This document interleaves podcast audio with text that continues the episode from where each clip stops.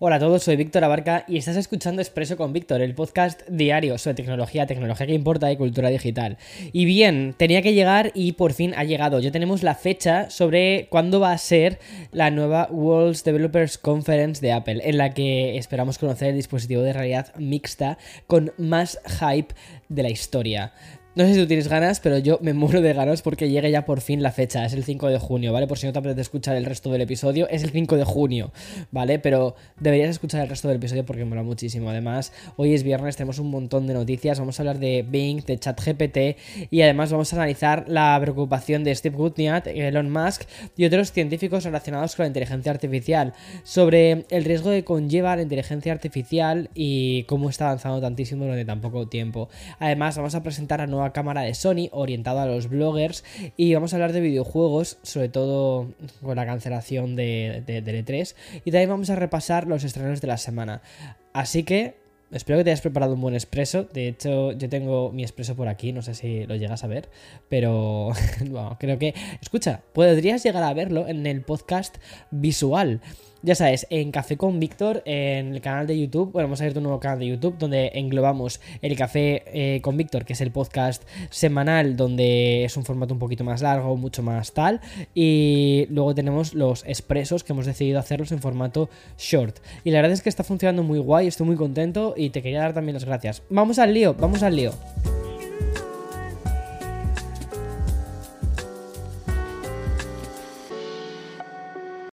This episode is brought to you by Shopify. Forget the frustration of picking commerce platforms when you switch your business to Shopify, the global commerce platform that supercharges your selling wherever you sell. With Shopify, you'll harness the same intuitive features, trusted apps, and powerful analytics used by the world's leading brands. Sign up today for your $1 per month trial period at shopify.com slash tech, all lowercase. That's shopify.com slash tech. No sé si es el evento más esperado del año. Yo creo que uno de los más esperados al menos sí que lo es. Y no sé qué piensas tú, pero a mí eh, sí que me apetece muchísimo ver por fin este World Developers Conference, que además creo que este año va a ser épico. Hablo del evento con más hype que probablemente haya hecho Apple desde hace muchísimo tiempo. Incluso yo creo que va a tener más hype que los eventos de septiembre cuando se hacen los lanzamientos de los iPhone. Y es que por fin ya tenemos fecha para este World Developers Conference y va a ser el 5 de junio. Va a empezar este, en esta fecha, ¿vale? Va a ser el pistoletazo de salida porque esto no significa que, que además, o sea, eso no significa que el evento se vaya a concentrar solo en un día, sino que va a durar varios días. Y de hecho, la la edición de este 2023 va a ser la mayor hasta la fecha y se va a prolongar hasta el día 9. Entre los pocos detalles que hemos conocido, sabemos que habrá una experiencia especial y si todos estamos pensando en la presentación del esperado dispositivo de realidad mixta, el primero de la historia de Apple. Y como ya te he comentado en los últimos meses, ¿vale? Pues espera que se llame Reality Pro, Reality One, algo así relacionado con Reality. Y mm, además va a contar con un chip M2 con pantallas duales 4K, seguimiento corporal avanzado y comandos para Siri. Y tampoco está confirmado muy bien de qué va a ir todo esto, ¿vale? Pero todos los expertos señalan a que va a servir para conocer las vistas las, digamos, las, pre las previews ¿no? de iOS 17, de macOS 14, de WatchOS 10, entre otras actualizaciones también de, de la plataforma. No se, no se, sabe demasiado curiosamente sobre si van a presentar iPad OS. Se estaba escuchando que iPad OS este año no se va a presentar y que quizás WatchOS tampoco se va a presentar porque gran parte de los recursos se estaban destinando de desarrolladores, se estaban destinando a la nueva interfaz de las gafas de realidad de Apple. Veamos a ver qué pasa. Y también es posible que veamos los primeros eh, Mac con ordenadores M3. Personalmente te digo una cosa, yo esto creo que no. Creo que no vamos a ver los M3 en, en, junio. Creo que los M3 van a salir en octubre. ¿Por qué? porque um, los M3 van a ser un nuevo cambio en el tamaño de, de, los procesadores y creo que además no pueden sacar las gafas de realidad virtual la, con, con, un M2 y en ese mismo evento hablar de un M3. Creo que tienen que mantener el M2 y decir, eh, hemos puesto en nuestras gafas el chip más potente que tenemos o la arquitectura más potente que tenemos, ¿sabes? Hasta este momento. Y luego ya en octubre o una cosa así se lanza la nueva generación, los M3, donde ya tendríamos pues los los, eh, los nuevos ordenadores de MacBook Air y todo esto, justo antes del periodo navideño. Muy, no sé, más o menos utilizando la lógica un poco, ¿vale? Que hemos visto de otros años. Y luego Microsoft también ha confirmado que Bing Chat, el chatbot impulsado por la inteligencia artificial en su buscador, va a mostrar más anuncios en el chat. Un momento, espera, acabo de decir anuncios, pues sí, y es que a raíz de esta noticia hemos conocido que algunos usuarios ya le estaban mostrando publicidad, pero vamos a ir por partes. A través de una publicación en el blog de Microsoft firmado por el vicepresidente corporativo de Microsoft, hemos conocido que la compañía está, y leo textualmente, explorando colocar anuncios en la experiencia del chat. Em, ese, anuncio, ¿vale? Ha confirmado, o sea, ese comunicado ha, confirmado, eh, o sea, eh, por parte de la directora de comunicación de Microsoft, cuando señaló que los anuncios, y mm, cito otra vez textualmente, los anuncios se van a mostrar en el nuevo Bing, específicamente en el chat, como lo hacen en los resultados de búsqueda tradicionales. Además, desde Microsoft también añadieron que a día de hoy se están explorando nuevas oportunidades para mostrar más publicidad, algo que se irá conociendo con el paso del tiempo. Pero como te decía al inicio, resulta que esta semana no es la primera en la que Microsoft ha experimentado con esto de los anuncios de Bing. Al parecer, la publicidad ha sido parte de la experiencia de este nuevo chat con inteligencia artificial desde que se lanzó la vista previa en febrero. ¿Cómo? Bueno, pues apareciendo en forma de enlaces patrocinados e incluso dentro de los resultados de las compras. Con esta confirmación de Microsoft y Bing Chat podríamos decir que inauguramos una nueva forma de monetización de rentabilidad de, estas experiencias. Sin duda, la inclusión de la publicidad iba a convertirse en tendencia en cualquier momento. De hecho, tal y como pude leer eh, el otro día en Business Insider, dice así, dice... El de las búsquedas online aglutina cerca de 112 mil millones de dólares al año, un mercado que obviamente hasta hoy ha sido dominado básicamente por Google, acaparando el 90% de las búsquedas. El crecimiento de Bing y la entrada de la publicidad puede cambiar esta dinámica em, que lleva siendo histórica y sobre todo tú piensa un poco ahora lo que está sucediendo. Tú, o sea, por ejemplo, cuando tú haces una búsqueda en, Google, ¿vale? Em, al final lo que tienes es un montón de enlaces y esos enlaces te van diciendo, pa, pa, pa, o sea, puedes encontrar esta información aquí, aquí, aquí, aquí. Y cuando entras en las páginas, Google, hay, bueno, hay enlaces que están pagados, lo que se llama el, SEM, ¿no? El Search eh, Engine Marketing, pero cuando tú entras dentro de estas webs, muchas veces tienen publicidad a través de banners y todo esto, que suelen pertenecer muchas veces también a la propia plataforma de publicidad de Google, AdSense. Y... Mm, claro, ahora como no vas a necesitar meterte muchas veces en webs para obtener esa información, ese negocio podía bajar y esto era un riesgo bastante grande, pues un riesgo bastante grande con el tema de las inteligencias artificiales para obtener información de lo que antes eran resultados de búsqueda. Sin embargo, el ahora poder mostrarte una información más contextualizada dentro de un resultado de búsqueda a través del chat de GPT y que este enlace esté patrocinado o el resultado finalmente lleva está patrocinado en lugar de muchos otros enlaces patrocinados puede tener cierto interés. No sé hasta qué punto va a afectar esto a la, em, experiencia y sobre todo a la forma en la que rentabilizan estas plataformas eh, la publicidad online, pero me parece muy interesante mantener un ojo a esto. Bueno, y hablando de inteligencia artificial, hoy hemos conocido una noticia bastante sorprendente, y es que resulta que un grupo de científicos, investigadores y directores ejecutivos relacionados con la inteligencia artificial y la tecnología han firmado una carta abierta que ha dado la vuelta a medio mundo. ¿Y de qué se trata? Pues básicamente estas celebridades tecnológicas están preocupadas por el desarrollo de los sistemas de inteligencia artificial a gran escala que según ellos podrían tener riesgos profundos para la sociedad y la humanidad. En serio, no hay nada nuevo, o sea, claro que sí, obviamente, pero más allá de esta preocupación y de que quizás lo más interesante lo encontremos en, es en quiénes han firmado todo esto. Y es que entre estos firmantes de la carta se encuentran nombres como el mismísimo Steve Wozniak, que fue el cofundador de Apple, aunque bueno, los fans de Apple te, dirán muchas veces que Steve Wozniak eh, es como calles un poquito en algunas cosas. Sobre todo porque, bueno, muchos avances actuales de la compañía no han sido gracias a él y él quería llevar la compañía por otro rollo. Y mm, aquí eh, hay muchas cosas.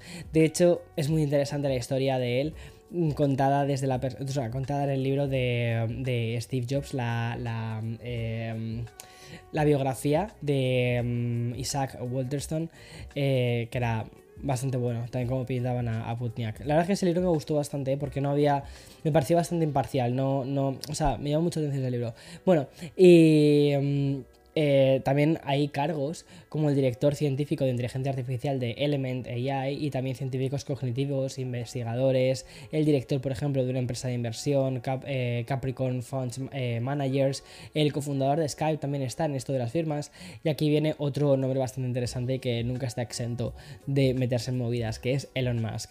Efectivamente, el dueño de Twitter, como ya te he contado en el expreso con Víctor, fue uno de los inversores de OpenAI.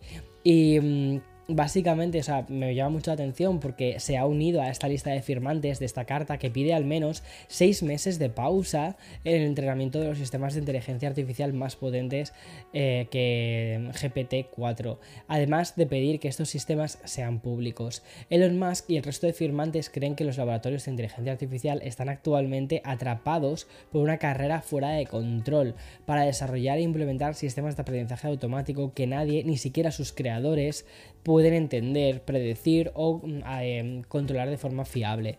Por lo tanto, piden una pausa en el desarrollo de estos sistemas de inteligencia artificial a gran escala para que los laboratorios y los expertos independientes puedan desarrollar conjuntamente un conjunto de protocolos de seguridad compartidos que sean rigurosos y auditados. Esto me parece bastante bien, sinceramente, y de hecho que estén supervisados por expertos externos independientes. Estos protocolos deberían garantizar que los sistemas que se adhieren a ellos estén seguros más allá de toda duda razonable.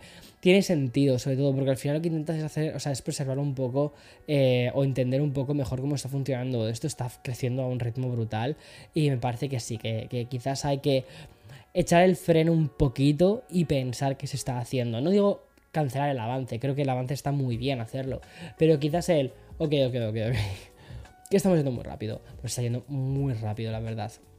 Vale, y la noticia anterior, que, mm, o sea, es probable que quizás se entienda mejor con lo siguiente que te voy a contar. Y es que Mid Journey quizás es la mejor herramienta de inteligencia artificial para generar imágenes, a mí me encanta jugar con Mid Journey, pues ha decidido eliminar la versión gratuita debido al mal uso que se le está dando. Como habrás podido ver en los últimos días, muchos usuarios han utilizado Mid Journey para crear imágenes de personas famosas. o sea, seguramente las dos imágenes que más se han viralizado son las del falso arresto de Donald Trump y una imagen muy agresiva y eh, más tipo Zack Life en el que veíamos al Papa Francisco con un abrigo eh, de Moncler y un colgante de la cruz al más puro estilo, pues, eh, o sea, pues eso, como en plan rollo, ¿sabes? Como muy, muy rap. Y mm, si bien es cierto que estas fotos fueron rápidamente identificadas como falsas, o mejor dicho, generadas por inteligencia artificial, en el aire quedó una especie de halo de preocupación por el uso de Mid Journey y la, delgada línea eh, que hay con el tema de las fake news. Ya sabes que esto es un tema muy importante. Y por esto la herramienta ya no está disponible de forma gratuita y solo va a poder utilizarse dentro del plan mensual de 10 dólares. En Midjourney reconocen que han tenido problemas para establecer políticas sobre el contenido generado por la inteligencia artificial, ya que las imágenes que se obtienen cada vez son más y más realistas. Yo estoy alucinando. De hecho, el podcast de Café con Víctor las imágenes que hay, eh, las fotos de portada están generadas con inteligencia artificial. El del capítulo número 3 es como menos realista, pero el del capítulo 4 es hiperrealista y hay solo una semana de diferencia, ¿vale?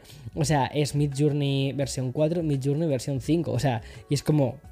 O sea, te explota la cabeza cuando ves este tipo de cosas. O sea, el, el Víctor de la imagen 5 creo que es, es brutal. O sea, perdón, esa creo que es el 4, es la imagen 4, es brutal. La de. Para este fin de semana creo que la imagen va a ser fotografía. O sea que este Víctor, o sea, yo sí que me haré una foto de verdad. Y bueno, en mi Journey reconocen, como te decía, ¿no? que han tenido unos cuantos problemillas con esto de identificar, de identificar cuando una foto es real o no.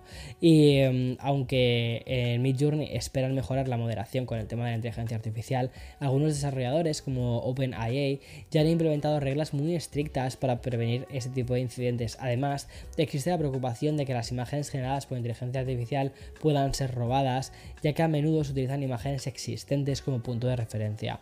Y antes de pasar al bloque de los videojuegos, una noticia relacionada con el tema del hardware. Y es que Sony ha lanzado una nueva cámara dirigida a los creadores de contenido, especialmente a los bloggers, y es una cámara que me ha hecho ojitos. Es decir, cuando tenga la oportunidad de comprarla o de tenerla o de, por favor Sony, mandádmela para probarla, eh, lo haré porque es que me fascina.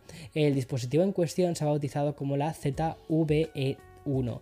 Y se trata de una cámara compacta de sistema de fotograma completo, o sea, de, de full frame, ¿vale? Eh, que no tiene espejo. Además dispone de un sensor de, como te decía, ¿no? de full frame de 12 megapíxeles y enfoque profesional que se lo trae de la FX3 entre, entre otras cámaras, una pasada. Y es que esta nueva Sony ZV-1 combina la inteligencia de enfoque automático con inteligencia artificial de otro de sus productos estrellas, que es también la A7R5.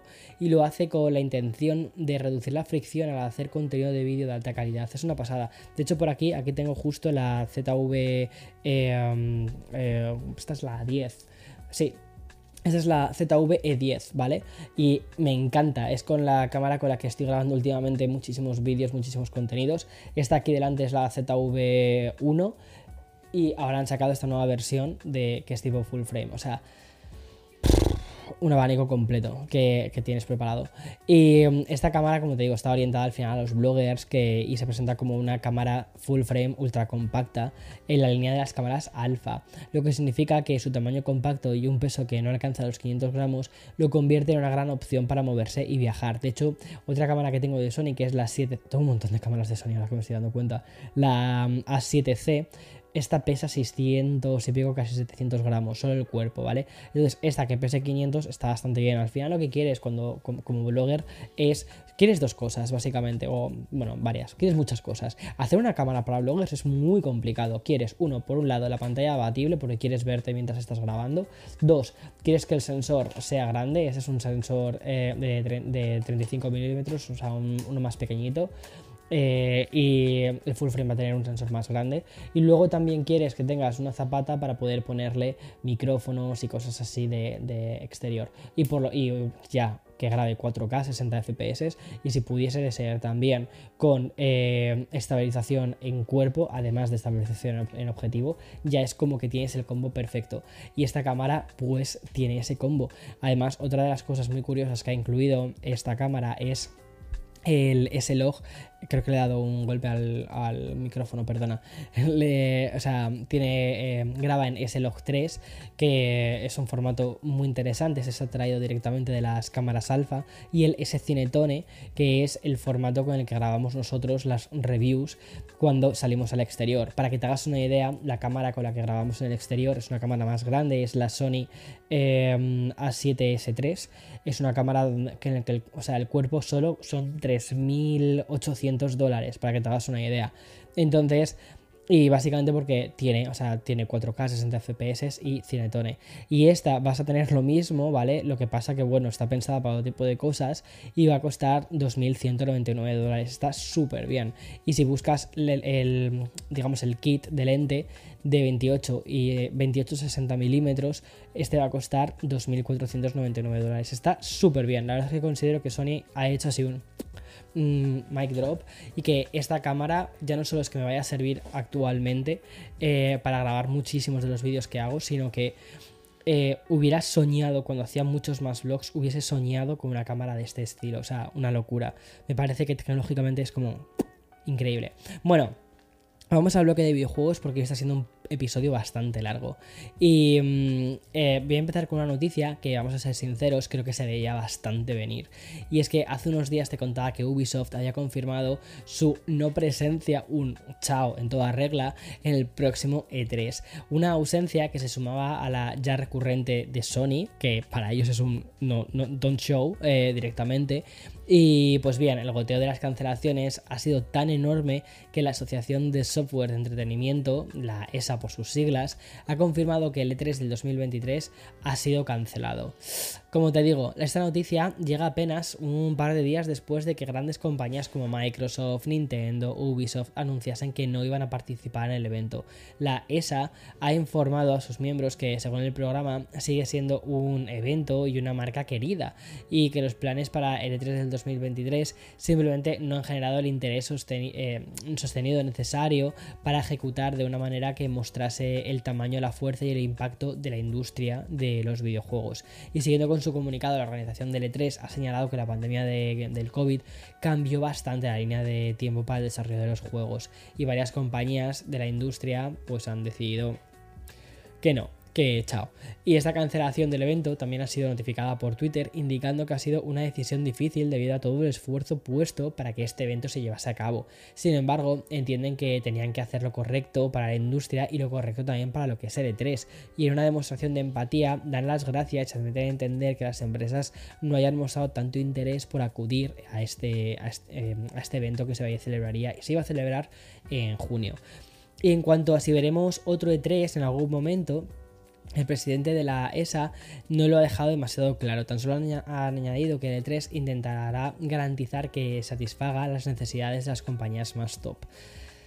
No sé, yo lo veo un poquito complicado, pero quizás no hay nada que nos guste más que un comeback. Si no, piensa en Britney. Eso sí, aunque este E3 está cancelado, eso no significa que no, no vayamos a ver otros eventos gamers. Ubisoft anunció que va a organizar su propio evento en unas fechas parecidas al E3. Nintendo o PlayStation también suelen realizar sus eventos digitales y los suelen hacer en junio. Y por su parte, Microsoft puede que organice algo tras la cancelación del E3. Y como no, pues tendremos el Summer Game Fest el 8 de junio en Los Ángeles. Es que era, están demasiado próximos en tiempo. Y otra noticia del que, que rima bastante con otros expresos de esta semana, pues nos llega desde Nintendo. Como te conté en otro episodio, la eShop de la Wii U y de la 3DS, qué pena, porque son dos consolas que a mí me fascinan. La 3DS es mi consola de Nintendo favorita, creo, ¿eh? Bueno, pues habían fijado su cierre el 27 de marzo. Sin embargo, Nintendo ha anunciado que va a extender el plazo para canjear los códigos de descarga de estas tiendas online. Y la nueva fecha de cierre queda ahora en el próximo lunes 3 de abril. Hay que recordar que Nintendo anunció en febrero del 2022 que iba a cerrar sus shops y además prohibió a los usuarios agregar fondos a sus cuentas el pasado mes de agosto.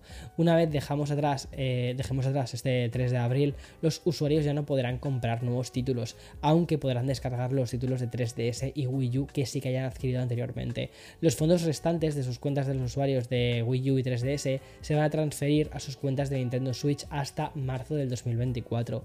Y dejamos Nintendo para hablar de Microsoft, en concreto de los títulos que podrían ser, que van a poder ser descargados, perdón, por los suscriptores de Xbox Xbox Live Gold y el Xbox Game Pass en el mes de abril. Y entre ellos están Out of Space, Couch Edition y Peaky Blinders Mastermind. Y analizando cada título, el Out of Space es un juego de ciencia ficción donde los jugadores deben mantener su, su apartamento espacial libre de alienígenas mientras se relacionan con sus compañeros de piso. No me digas que no es una fantasía. O sea, es una fantasía que yo creo que en algún momento viviremos, básicamente. Y por su parte, pues Peaky Blinders Mastermind es como su propio nombre indica, la adaptación del aclamado drama criminal de la BBC y también Netflix, ambientado en Inglaterra después de la Primera Guerra Mundial. Es un juego de rompecabezas isométrico que representa fielmente los personajes y la narrativa establecida por la serie de televisión. Ambos juegos se van a poder jugar en, mm, todas las gamas de Xbox, en la One y en las eh, series XS. Y además, suscriptores aún van a poder obtener tres juegos con Gold de marzo el Thunderbolt eh, Sudden Strike 4 y mm, los dos primeros van a estar disponibles hasta el 31 de marzo, mientras que el Lamentum va a estar disponible hasta el 15 de abril para descargarlo. Son juegos así más, sin más.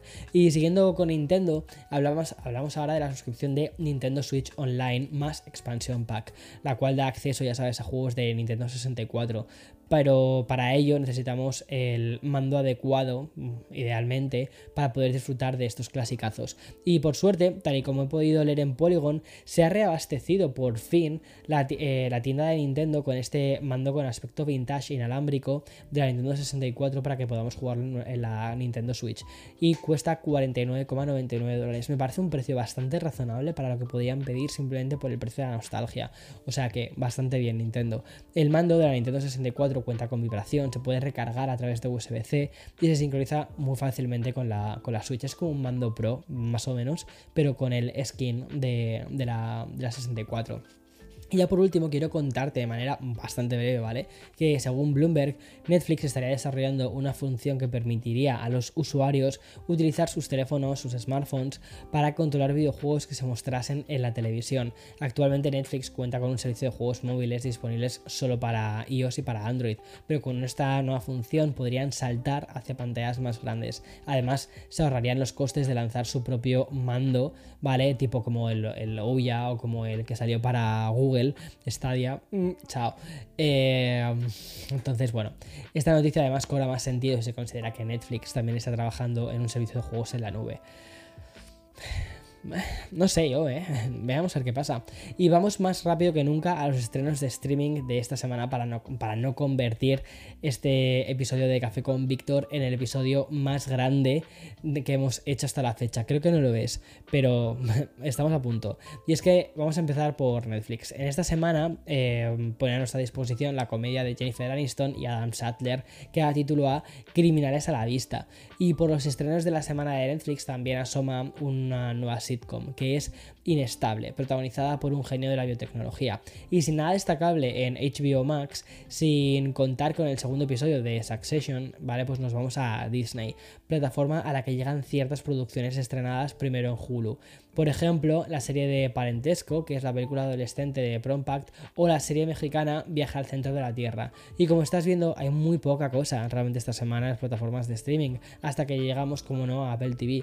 La plataforma de los de Cupertino sigue erigiéndose como una de, de las que mejor contenido están produciendo últimamente. Y esta semana lo hace con el estreno de la comedia El Premio de tu Vida. Eh, pero sobre todo con el estreno de la película sobre la creación de Tetris. Por lo que he leído en las críticas, hablamos de una gran historia que Apple ha decidido hacer con un tono bastante cómico y que le sienta muy bien a esta película. El protagonista es el ganador del Globo de Oro, Taron Egerton, al que ya hemos visto haciendo de Elton John, además que lo hizo brutal, y también en la miniserie de Apple de Blackbird. Y ya por último, Amazon Prime, un site que nos trae la serie de género fantástico El Poder. Y hasta aquí todas las noticias, me queda ya sin voz, en este expreso con Víctor, que yo personalmente, como no he parado de hablar, no me he terminado mi expreso, así que un sorbito. Another day is here, and you're ready for it. What to wear? Check. Breakfast, lunch, and dinner? Check. Planning for what's next and how to save for it? That's where Bank of America can help. For your financial to dos, Bank of America has experts ready to help get you closer to your goals. Get started at one of our local financial centers or 24-7 in our mobile banking app. Find a location near you at bankofamerica.com slash talk to us. What would you like the power to do? Mobile banking requires downloading the app and is only available for select devices. Message and data rates may apply. Bank of America and a member FDIC. Mm. Me ha quedado muy bueno. Y um, el lunes, como siempre, más y mejor. Recuerda que el domingo publicamos el episodio de Café con Víctor, además es un QA, algo que me pedisteis eh, a través de Instagram. He respondido a un montón de preguntas, creo que he respondido como a 30 preguntas. Es un episodio largo de una hora y 10, así que mm, te diría que tómatelo con tiempo, tómatelo con calma. Seguramente salga el domingo a última hora, ¿vale? Porque hay que editarlo, hay que ponerlo bonito, hay que hacer que la voz esté perfecta, bla, bla, bla, bla, bla, y hay que subirlo y hay que publicarlo y ya está. Entonces, si quieres el lunes, con calma, eh, en tu primer café del día te lo escuchas tranquilamente, pero que sepas que va a estar publicado el domingo. Así que nada, sin nada más que decir, curiosamente, me despido, chao.